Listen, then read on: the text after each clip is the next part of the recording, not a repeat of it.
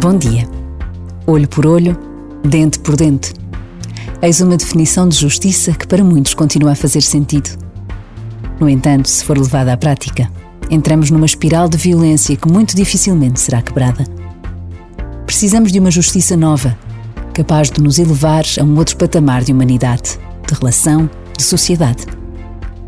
Neste tempo que estamos a viver, a sede de justiça permanece e por vezes basta a pausa de um minuto para descobrirmos que todos podemos ajudar a matar esta sede, ao fazer a diferença no nosso círculo de amigos, no nosso bairro, na nossa família.